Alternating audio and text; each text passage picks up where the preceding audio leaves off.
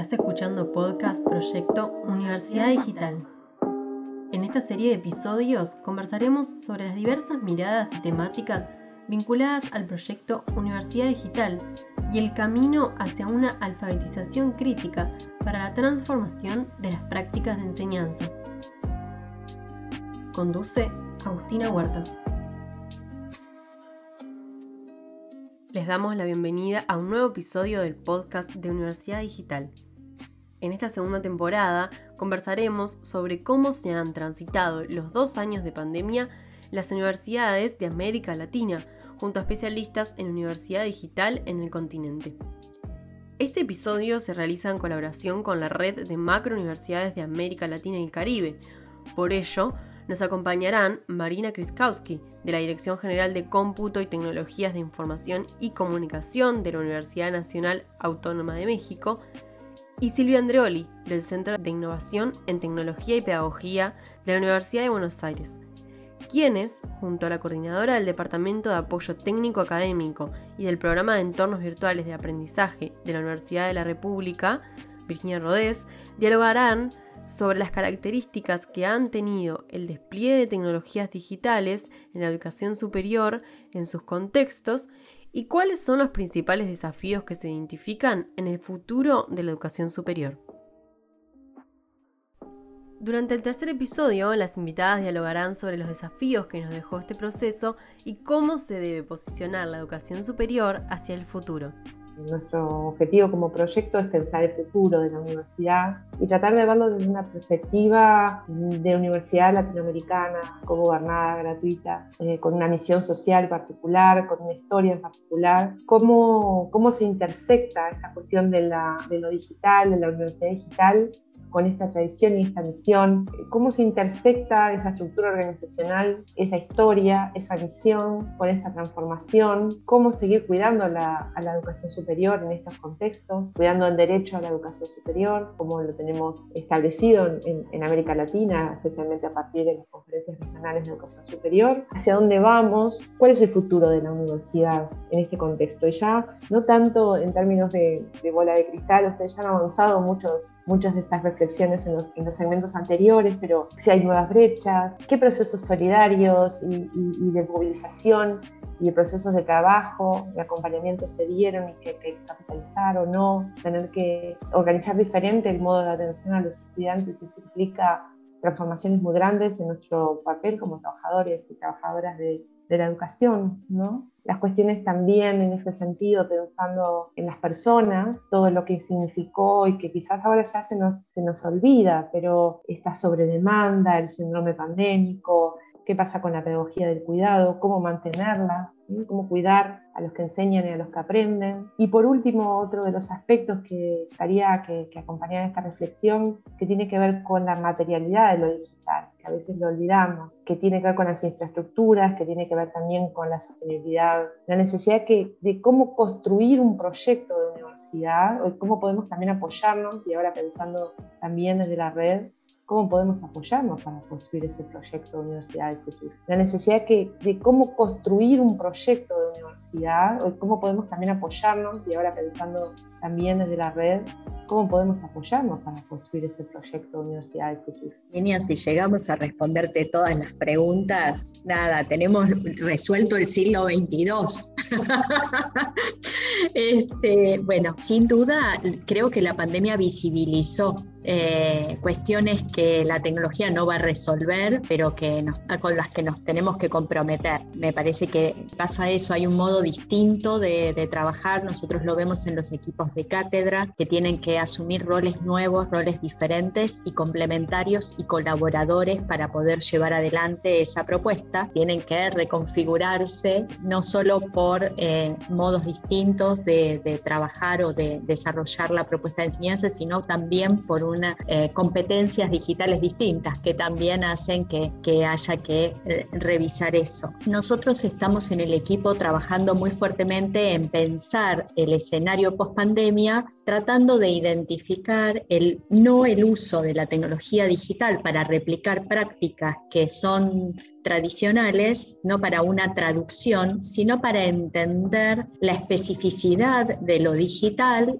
y el potencial de lo digital para trabajar en qué. A partir de ahí eh, estamos trabajando en cinco o seis dimensiones. Una es que para generar estas prácticas docentes, estas prácticas de enseñanza híbridas que dialoguen con propuestas eh, presenciales físicas y que no se repita eh, la misma propuesta en un espacio y en otro, porque tal, cuál es el sentido de encontrarnos físicamente en un espacio, pero también cuál es el sentido de encontrarnos digitalmente en un espacio, porque esto también con Zoom se vio reformulada la pregunta, ¿eh? ¿cuál es el sentido del Zoom? Si en realidad voy a estar conectado, o sea, ¿cuál es el sentido de cada espacio? La primera dimensión eh, de lo digital está relacionada con la permanencia, la posibilidad de registrar y documentar. Y ahí lo digital es maravilloso, ¿no? Y disponibilidad permanente de materiales y recursos, que no hay que sobreabundar en esos recursos, sino identificar cuáles, pero poder dar materiales interactivos activos, multimodales, poder hacer seguimiento de trayectos formativos a partir de las huellas que los estudiantes van dejando en esos entornos, algo que en la presencialidad en el espacio físico no es tan fácil, y también de la posibilidad de esa producción eh, de los estudiantes, de la permanencia del medio digital, como una oportunidad para que esas participaciones que se establezcan en lo digital funcionen como eh, una, con dinámicas de reflexión metacognitiva. Entonces decimos, bueno, hay una primera dimensión que tiene que ver con la permanencia, la huella, los registros y la documentación, que si mi estrategia de enseñanza valora algunas de estas cuestiones, es excelente que eso se pueda llevar adelante en un entorno digital o, en, o de manera virtual la segunda dimensión. La otra cuestión tiene que ver con la diversidad cognitiva, cultural, de acceso a la producción y de difusión de materiales. La posibilidad de armar una curaduría de contenidos, definiendo cuál es la bibliografía requerida para ese contenido. Y lo, digital es excelente para resolver eso, para hacer una curaduría colectiva de los materiales que hay que leer. Para la visualización y la simulación de fenómenos complejos, la tecnología también tiene un potencial muy alto para digitalizar obras, materiales y objetos analógicos. Eh, la creación de materiales con capas informativas en distintas profundidades. ¿no? Entonces decimos, bueno, ahí hay una diversidad en el acceso y la producción.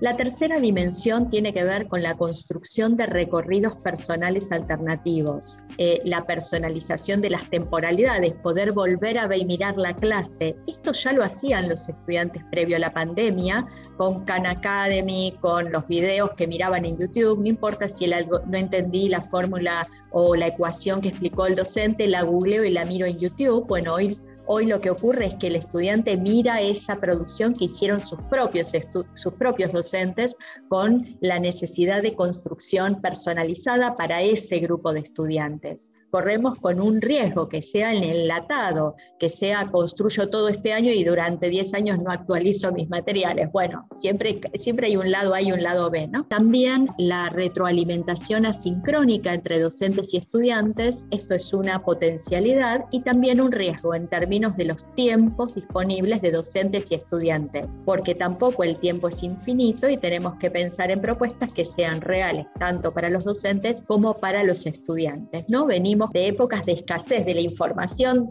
Previo a la pandemia veíamos que muchos docentes abrían sus aulas virtuales para llenarlas de PDFs, porque claro, desde una lógica de la cultura de la escasez, decís, ¿qué oportunidad tienen mis estudiantes de mirar este, este documento y este y este otro y este y este otro? Y finalmente abrumamos y no logramos que los estudiantes miren ni lo obligatorio, ¿no? Ahí decimos construcción de recorridos personales alternativos. La cuarta dimensión tiene que ver con expandir los límites de la clase. Y esto ya lo veníamos hablando antes de la pandemia, es poder pensar en la inclusión de una mirada externa, de un experto que invito a la clase para que me dé una mirada diferente. La publicación de las producciones de los estudiantes, ¿no? La alternancia entre la dimensión de lo público y lo privado, que es visible para todos y que es privado para mi grupo de estudiantes. Y la última dimensión que estamos identificando tiene que ver con la multiplicación de la actividad de los y las estudiantes. Obviamente no pensando en una clase transmisiva, pensando en un rol activo de los estudiantes en donde puedan trabajar en procesos de colaboración, en procesos de diálogo, sincrónicos, asincrónicos, creación y producción de materiales propios de los estudiantes en el ámbito de una, de una materia y eh, la publicación de esos contenidos. ¿no? O sea, lo que estamos tratando de nosotros es de cómo salir del eje de, bueno, vamos a instalar una cámara o tres cámaras o que sean 360 o múltiples cámaras que enfoquen a uno y a otro, sino en pensar cuál es el diseño de esa propuesta de enseñanza, los cambios que requieren pensar de manera distinta el diseño de nuestras propuestas de enseñanza. Eh, coincido con Silvia que no creo que podamos contestar 1% de las preguntas que son todas muy interesantes, pero bueno, me, me por un, más o menos por el mismo camino que Silvia, coincidimos totalmente. Y si a mí me preguntas hacia futuro, y, y mira que mi función y mi trabajo de los últimos 25 años tiene que ver con la tecnología, pero yo lo que espero del futuro es un uso racional de la tecnología. Usémosla solo para lo que no podemos hacer sin ella, nada más. Porque si no, digo, esta pandemia es un llamado de atención sobre nuestra mala relación como seres humanos con nuestro entorno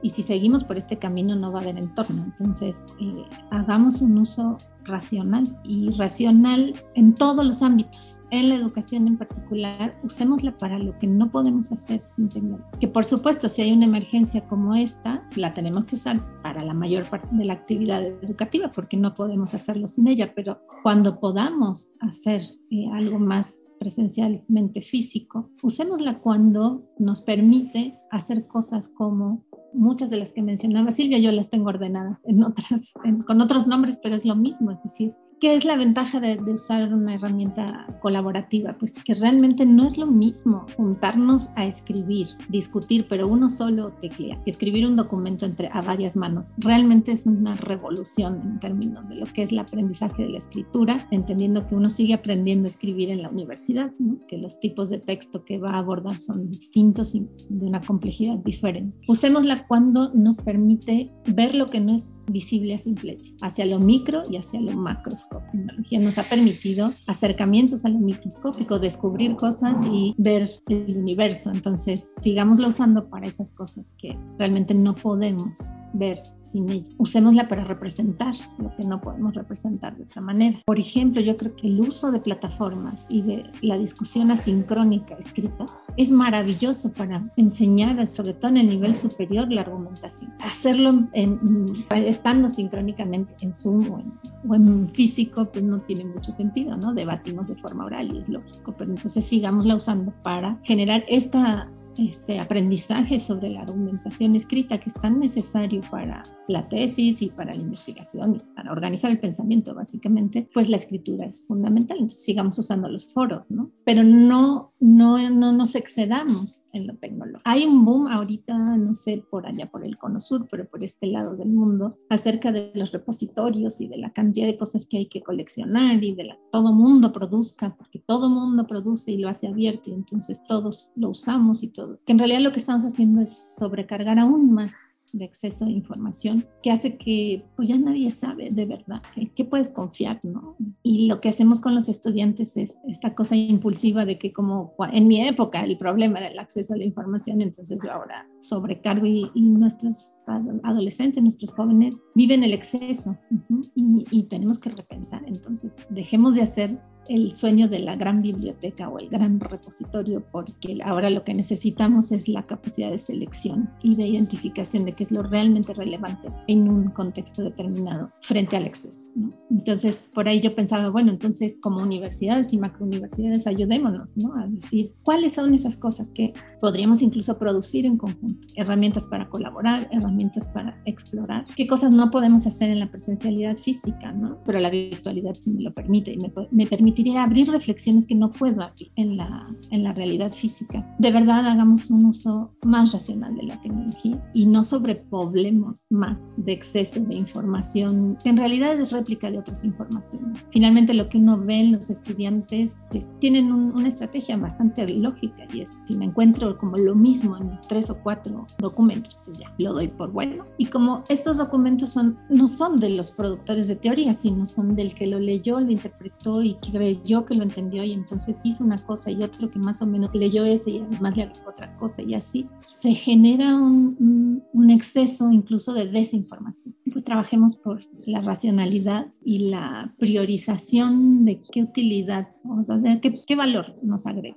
usar tecnología. Pues claro, cuidemos, cuidemos la educación superior porque es maravilloso. O sea, de verdad pasar por la universidad le cambia la vida a cualquier estudiante. Entonces, cuidemos este espacio para que siga siendo un entorno que te cambie la vida eh, intelectualmente, personalmente y que te comprometa con los demás, con tu entorno. Somos universidades públicas, tenemos esa obligación de generar un espacio de, de, reflexión sobre el mundo, sobre la sociedad, postura crítica, porque sigo pensando que se puede vivir en una sociedad diferente, más justa y más justa en todos los sentidos, entre nosotros como personas, pero también en nuestra propia relación con el entorno, que no es nada justo, ¿no? No es infinita la energía y el acceso que yo tengo a la energía significa que otro montón de gente que no lo tiene. No hay manera, no, no, no hay manera de que todos tengamos el Internet de las cosas en nuestra cafetera y que no se puede, que no es infinita. Entonces, para que yo lo tenga, quiere decir que hay mucha gente que no lo puede tener, eh, porque tampoco es uno a uno. No es que si yo lo tengo, uno no lo tiene, no. Para que yo lo tenga, hay mucha gente que tiene que vivir sin luz eléctrica siquiera. Entonces, esa es una responsabilidad de las universidades públicas pensar en eso. Es hermosa esta reflexión. Me quedaría con ese último mensaje, cómo estimular la reflexión sociotécnica, cómo pensar, eh, cómo, desafiar eh, los sentidos comunes respecto a la tecnología y, y tener en nuestras universidades espacios eh, de reflexión crítica y perspectiva realmente potentes desde esta perspectiva sociotécnica, esta perspectiva de justicia social, esta perspectiva de equidad y de comprensión global de un problema que no es de la nube, sino que es profundamente humano y profundamente enraizado en posibilidades que tenemos también como humanidad, ¿no? de, de seguir. Les quiero agradecer profundamente este tiempo que dedicaron, es muy emocionante escucharlo, porque mm, son personas que se han dedicado, han dedicado la vida, realmente han dedicado la vida y hace muchos años que están trabajando para este momento. Y entonces es muy importante que se escuchen estas voces, estas trayectorias y además también poder aportar a la amplificación de estos procesos que ya son de teorización sobre lo que ha sucedido. Estas construcciones, estas categorías que han compartido, ya son construcciones teóricas sobre, pensar sobre, ya muy elaborado, que merece ser... Eh, amplificado y ser compartido y también construido en conjunto. Así que, bueno, ojalá podamos en el espacio que, que tenemos para la red eh, ir hacia ese lugar. Muchas gracias. Gracias por, por la invitación, Virginia, y gracias también, Silvia, por, pues, por compartir, generar ideas y ojalá que podamos continuar generando ideas. Yo creo que tenemos muchas cosas por hacer. Gracias, Virginia, gracias, Marina, como siempre, ¿no? Eh, estos diálogos muy ricos para, para todas para todos ¿no? para, y para las universidades que representamos en este momento. Gracias, gracias por esta invitación. Estás escuchando podcast Proyecto Universidad Digital.